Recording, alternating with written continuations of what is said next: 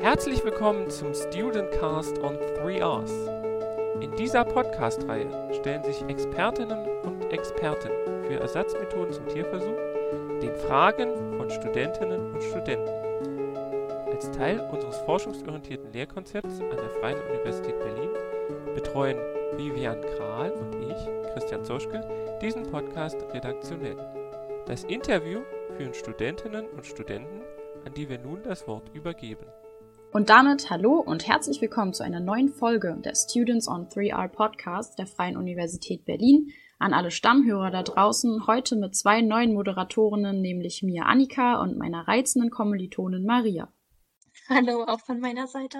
Wie auch unsere Vorgängerin sind wir Studentin der Pharmazie und freuen uns heute sehr, Herrn Professor Dr. Kurek, Leiter des Fachbereichs für angewandte Biochemie von der Technischen Universität Berlin, bei uns zu haben.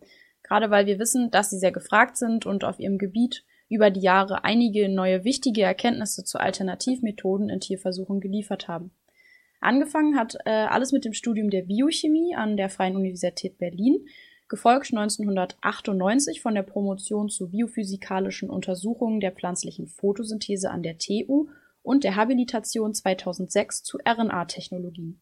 2019 hat Herr Professor Kurek sowohl den Preis des Landes Berlin zur Förderung von Ersatz- und Ergänzungsmethoden für Tierversuche in Forschung und Lehre gewonnen, als auch den Herbert-Schiller-Preis für humanrelevante Forschung. Sein Projekt war hierbei die Optimierung des 3D-Bioprinting, also unser heutiges Thema. Neben den Naturwissenschaften interessieren Herrn Professor Kurek auch philosophische Themen, also hat er ein Magisterstudium in Philosophie abgeschlossen und für ein interdisziplinares Seminar zur Bioethik, bei dem Studentinnen und Studenten ihre Ergebnisse präsentieren konnten, haben sie 2020 den Preis für vorbildliche Lehre der TU erhalten. In diesem Sinne, herzlich willkommen, Herr Professor Dr. Kurek. Wir freuen uns sehr, dass Sie heute bei uns sind. Ja, ein Hallo auch von meiner Seite und vielen Dank, dass ich Gast in Ihrem Podcast sein darf.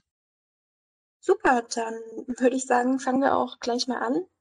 Und zwar 3D-Druck allgemein kennt heutzutage ja eigentlich schon fast jeder und viele haben auch schon ihren eigenen Drucker zu Hause. Hm, um was genau handelt es sich jetzt bei 3D-Bioprinting? Naja, zunächst einmal sind es natürlich sehr eng verwandte Technologien. Dieser 3D-Drucker zu Hause, von dem Sie sprachen, der Biodrucker. In beiden Fällen geht es darum, ein 3D-Objekt am Computer zu planen und dann mit dem Drucker zu realisieren.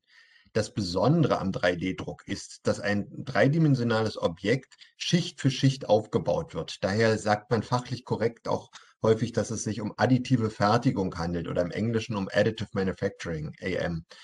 Diese Technik unterscheidet sich also gravierend von klassischen Techniken wie beispielsweise der subtraktiven Fertigung, wenn ein Bildhauer aus einem Marmorblock eine darin enthaltene äh, Figur freilegt oder auch von dem Gießen von dreidimensionalen Objekten. So, nun aber zu dem Unterschied zwischen dem 3D-Drucker zu Hause und dem Biodruck. Das Besondere am Biodruck ist, dass beim Drucken bereits lebende Zellen mitgedruckt werden. Das heißt, diese Zellen befinden sich in biokompatiblen Materialien, zumeist Hydrogen. Das Ganze wird dann als Bioink oder Biotinte bezeichnet. Die Herausforderung besteht nun darin, dass dieser Bioink zunächst flüssig sein muss, um sich drucken zu lassen, aber dann, wenn er gedruckt ist, muss er schnell fest werden, um die gewollte Form zu erhalten. Und natürlich muss dieser ganze Prozess auch so sein, dass die Zellen das gut überstehen. Es gibt noch einen alternativen Ansatz, dass man zunächst ein Gerüst, im Englischen ein Scaffold, druckt und dieses Gerüst dann nachträglich mit Zellen besiedelt. Ähm, dies wird manchmal auch als Biodruck im weiteren Sinne äh, bezeichnet. Ich selber nutze Biodruck eher im engeren Sinne. Das heißt also, dass beim Druck die Zellen enthalten sind. Aber das Ziel ist es jedenfalls, durch diesen Biodruck Organmodelle zu generieren. Und man versucht meist miniaturisierte Organe zu machen, an denen wir beispielsweise Krankheitsprozesse äh, untersuchen können oder auch die Toxizität äh, studieren können von Substanzen und so Medikamente entwickeln können und dabei diese Organmodelle, die gedruckt werden, als Alternative zum Tierversuch einsetzen. Alles klar, damit sind wir ja dann eigentlich wirklich schon voll drin im Thema Alternativen zu Tierversuchen. Und um das Thema der Three Rs hier aufzugreifen, also Reduce, Replace und Refinement, was ist das langfristige Ziel von Bioprinting? Also in welchem Ausmaß kann man denn damit eben versuchen, die Tierversuche zu reduzieren, ersetzen oder zu verbessern?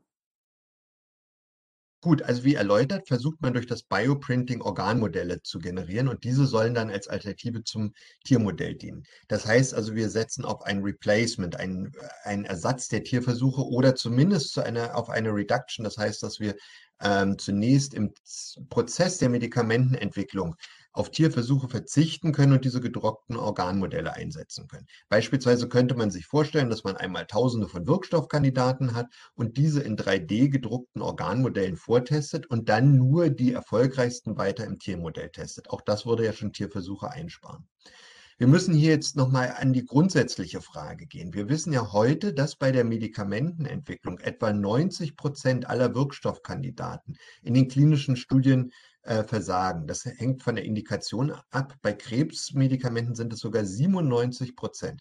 Meist haben sie entweder eine mangelnde Effizienz oder unerwartete Nebenwirkungen. Und das, obwohl sie ja sehr intensiv präklinisch getestet wurden und die Toxizität beispielsweise im Tiermodell untersucht wurde eine mögliche Ursache oder eine sehr wahrscheinliche Ursache für dieses Scheitern vieler Substanzen sind die speziesspezifischen Unterschiede. Die Physiologie einer Maus oder auch in den weiteren Studien eines äh, Hundes sind ganz andere. Die, diese Physiologie der Tiere ist ganz anders als die beim Menschen. Und gerade bei den modernen Therapeutikern, also Biologics, wie zum Beispiel monoklonale Antikörper, hat man mit diesem klassischen Ansatz große Schwierigkeiten. Und hier denken wir nun, dass diese dreidimensionalen humanen Systeme, die aus menschlichen Zellen bestehen und damit humane Testsysteme bieten, eine Alternative darstellen.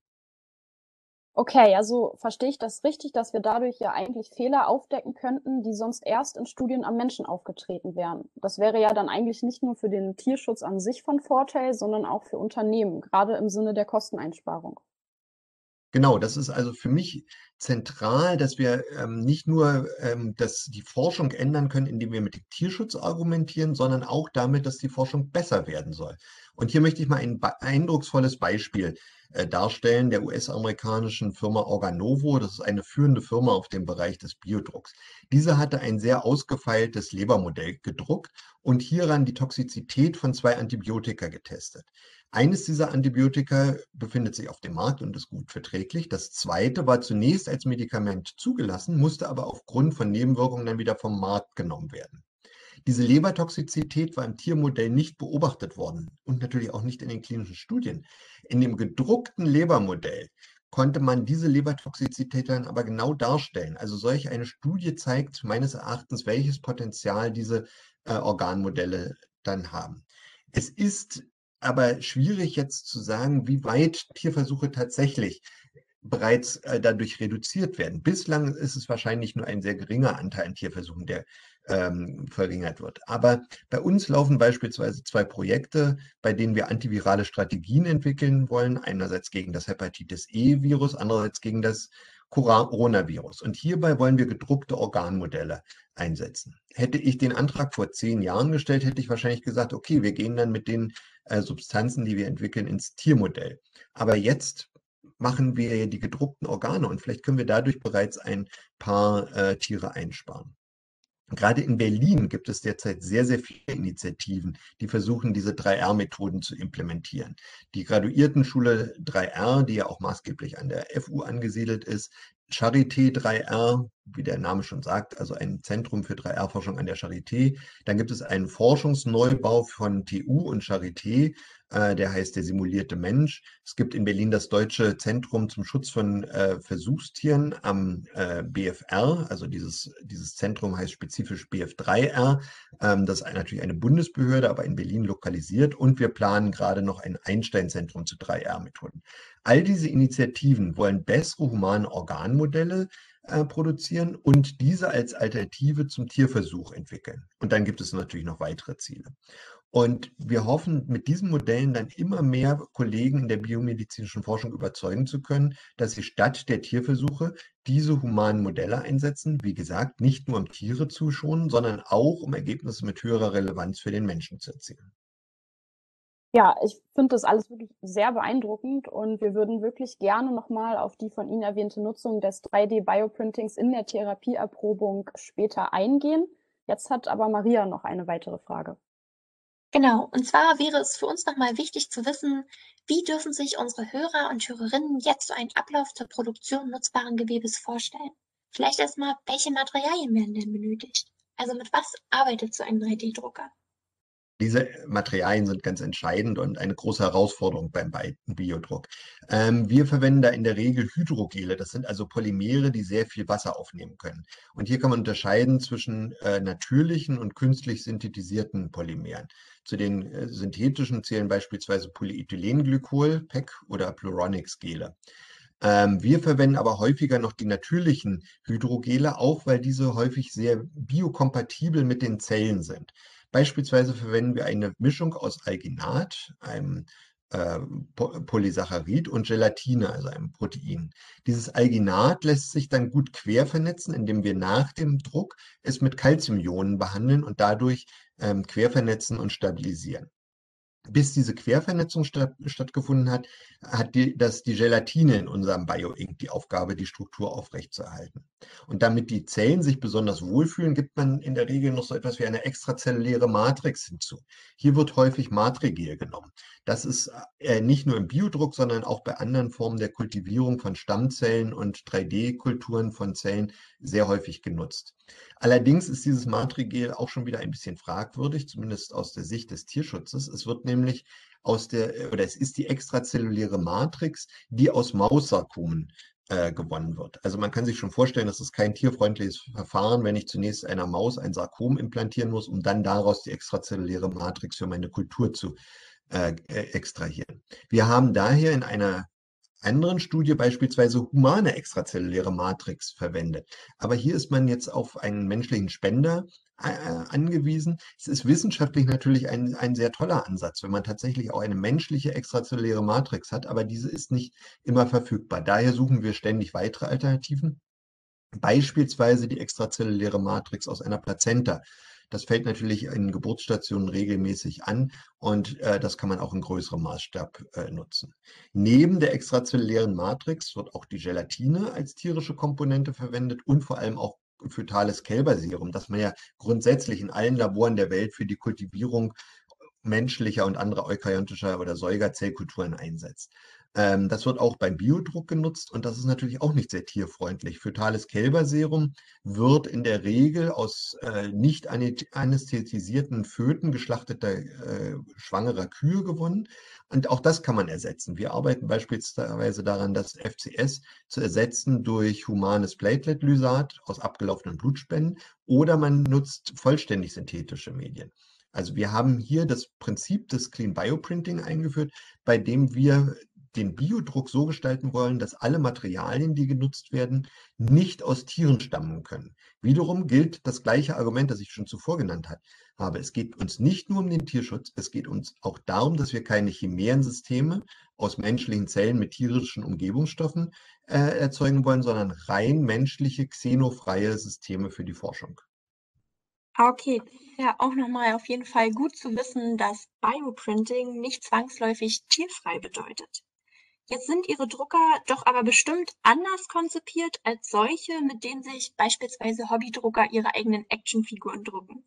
Könnten Sie dazu Ja. vielleicht noch was sagen? Ja, natürlich. Also es gibt sehr, sehr viele verschiedene 3D-Drucktechniken für verschiedene Anwendungen. Zu Hause, wenn ich jetzt hier also meinen Yoda oder meine Actionfigur drucke, dann habe ich meist einen Drucker, der nach dem sogenannten Fused Dispo Deposition Modeling funktioniert. Das heißt, ein Filament wird erhitzt und in einen dreidimensionalen äh, Zustand gebracht. Beim Biodruck gibt es einige andere Methoden. Vorherrschend ist hier einerseits das Inkjetting. Das ist wiederum so ähnlich wie der Inkjet-Drucker, den wir ja vielleicht auch auf Ihrem Schreibtisch äh, stehen haben. Ähm, da werden kleine Tröpfchen der Biotinte aus diesem biokompatiblen Material mit den Zellen freigesetzt oder auch die Extrusion, das ist die verbreitetste Methode, die wir auch hauptsächlich anwenden. Da wird die Biotinte mittels Druck, zum Beispiel Luftdruck, durch eine feine Nadel gepresst aus einer Kartusche heraus. Daneben gibt es dann laserbasierte Methoden. Davon ist die bekannteste wiederum die Stereolithografie. Damit kann man sehr viel exaktere Modelle machen, indem man den Laserstrahl sehr genau positioniert und hier ein Monomer an der Stelle, wo äh, das Konstrukt fest sein soll, durch diesen Laserstrahl quer vernetzt. Und dann entsteht an dieser Stelle ein festes äh, Polymer. Wir haben bei uns im Labor beispielsweise einen ganz neuen Drucker, der nach einer Variante dieser Stereolithografie funktioniert, das sogenannte Digital Light Processing. Dabei wird eine ganze Ebene auf einmal quer vernetzt an all den Positionen, an denen mein 3D-Konstrukt aufgebaut werden soll. Das klingt auf jeden Fall nach einer Menge Hightech in Ihren Laboren. Aber ich bin mir sicher, dass dabei auch gewisse Schwierigkeiten auftreten können, oder? Ja, also Sie haben natürlich völlig recht. Das ist eine ziemliche Technikschlacht, dieser Biodruck. Also man braucht schon sehr äh, fortgeschrittene Methoden und Geräte. Ähm, aber Sie haben es auch richtig erkannt, es funktioniert nicht alles ganz leicht. Ich rede lieber positiver von Herausforderungen als von Schwierigkeiten. Also wir haben eine ganze Menge Herausforderungen. Und diese sind dann wiederum spezifisch für die Technologie. Ich hatte ja gerade erläutert, dass wir so viele unterschiedliche Technologien haben. Also grundsätzlich bei allen Methoden versucht man die räumliche Auflösung immer weiter zu verbessern, um die Feinstruktur organischer, äh, biologischer Organe immer besser abbilden zu können. Und also diese Auflösung dann in den Mikrometerbereich immer feiner zu machen. Dann ist natürlich ganz wichtig, dass die Zellen den Druckprozess gut überstehen müssen und äh, hinterher eine hohe Viabilität haben müssen. Sie können sich vorstellen, dass beispielsweise beim Extrusionsdruck, wenn ich die Zellen mit äh, starkem Luftdruck durch so eine dünne Düse presse, sie einem erheblichen Scher, äh, Stress durch Scherkräfte ausgesetzt sind. Oder wenn ich dieses Laserlicht darauf gebe, da werden zum Teil wird UV-Licht genutzt, wissen wir ja alle, dass das DNA-Schäden verursacht. Und bei diesen äh, Lasermethoden haben wir meist Radikalstarter, die die Monomere polymerisieren. Und auch diese Radikalstarter können toxisch sein. Also es gibt hier sehr unterschiedliche Probleme, die wir haben.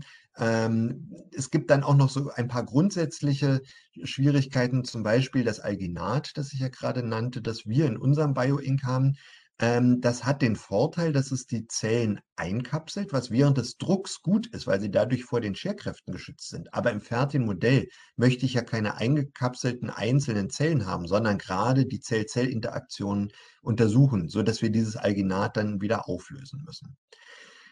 Gut, also ich hoffe, dass ich Ihnen jetzt schon äh, dargestellt habe, dass es sehr viele Methoden gibt, sehr viele verschiedene Bioinks und jede hat ihre spezifischen Herausforderungen. Es ist mir wichtig, darauf hinzuweisen, dass es keine der Methoden gibt, die jetzt hier allen anderen vollständig überlegen ist, sondern man muss sich immer genau überlegen, was man eigentlich genau erreichen möchte. Und dann muss ich die spezifischen Herausforderungen äh, angehen. Aber grundsätzlich kann man schon sagen, man muss also möglichst gute Bedingungen für die verschiedenen Zelltypen in einem Organ schaffen und die räumliche Anordnung ähm, immer weiter verbessern. Und ich glaube, Sie haben vielleicht schon gesehen, dass es da noch sehr viel zu tun gibt und also auch für Ihre Studierendengeneration hier viel übrig bleibt, wo Sie das Bioprinting noch weiterentwickeln können, wenn, es, wenn Sie sich für diese Technologie interessieren.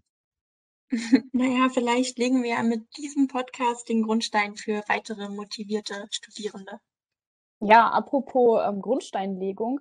Mich würde interessieren, wie viel Zeit vergeht denn vom Ideenansatz bis zum gedruckten Organ oder gedruckten Gewebe? Kann man da eine genaue Zahl nennen? Nein, also ich würde sagen, so genau lässt sich das eigentlich nicht konkret äh, beantworten. Bei der additiven Fertigung, so ganz generell, ist es gerade der große Vorteil, ich habe eine Idee, gehe an meinen Computer, designe mein 3D-Modell und kann es dann sofort drucken. Das gilt natürlich jetzt auch für den 3D-Biodruck. Aber bis man jetzt ein, ein, ein, ein, ein äh, Organmodell sehr gut weiterentwickelt hat, da vergeht dann schon wieder viel Zeit. Wir arbeiten beispielsweise seit fünf Jahren an einem Lungen- und einem Lebermodell. Das sind so unsere Hauptzielorgane. Äh, und ähm, entwickeln diese immer weiter. Ja, momentan versuchen wir beispielsweise für das Lungenmodell eine sehr dünne Schicht, also möglichst einen Monolayer an Epithelzellen aufzubringen, so wie es auch in der, in der biologischen Lunge ist, auf einer dickeren Schicht gedruckter Fibroblasten. Und dann möchten wir Immunzellen einbauen. Und so gehen wir Schritt für Schritt weiter. Der nächste Schritt ist beispielsweise, dass wir unsere Organmodelle vaskularisieren wollen. Und dann hatte ich ja schon gesagt, dass wir möglichst alle tierischen Komponenten, die standardmäßig im Biodruck eingesetzt wird und die auch wir noch da drin haben, nach und nach also, äh, äh, ersetzen wollen. Durch synthetische oder menschliche oder zumindest nicht tierische Komponenten. Also so geht es dann Schritt für Schritt weiter und jeden Schritt gehen wir immer sofort an, aber bis es wirklich so funktioniert, wie wir es wollen, da vergeht schon immer einige Zeit. Vielen Dank auf jeden Fall für die Einschätzung. Ähm, da war meine Frage wohl etwas grob formuliert, um auf die von Ihnen erwähnten fünf Jahre einzugehen. Es beeindruckt mich wirklich sehr. Also alleine das Verhältnis zwischen Zeit und Wissensstand beziehungsweise eben Forschungsstand, den Sie uns hier bereits vermittelt haben. Also welche Ziele wurden bereits erklommen, welche Hürden umschifft. Da kommt mir der Zeitraum als Laie doch sehr straff vor, wenn nicht sogar kurz. Wir werden uns später auch noch mal ähm, kurz Ihren Projekten zu Leber- und Lungenmodellen widmen. Und ich denke auf jeden Fall, dass da noch viel Zeit für viele neue Ideen ist und natürlich auch die Bewältigung vieler neuer Herausforderungen. So, ich denke, das ist jetzt ein guter Zeitpunkt für eine kurze Pause, da wir ja jetzt auch schon viel Neues dazugelernt haben. Und wenn ihr Lust auf mehr bekommen habt, dann klickt einfach auf die nächste Folge.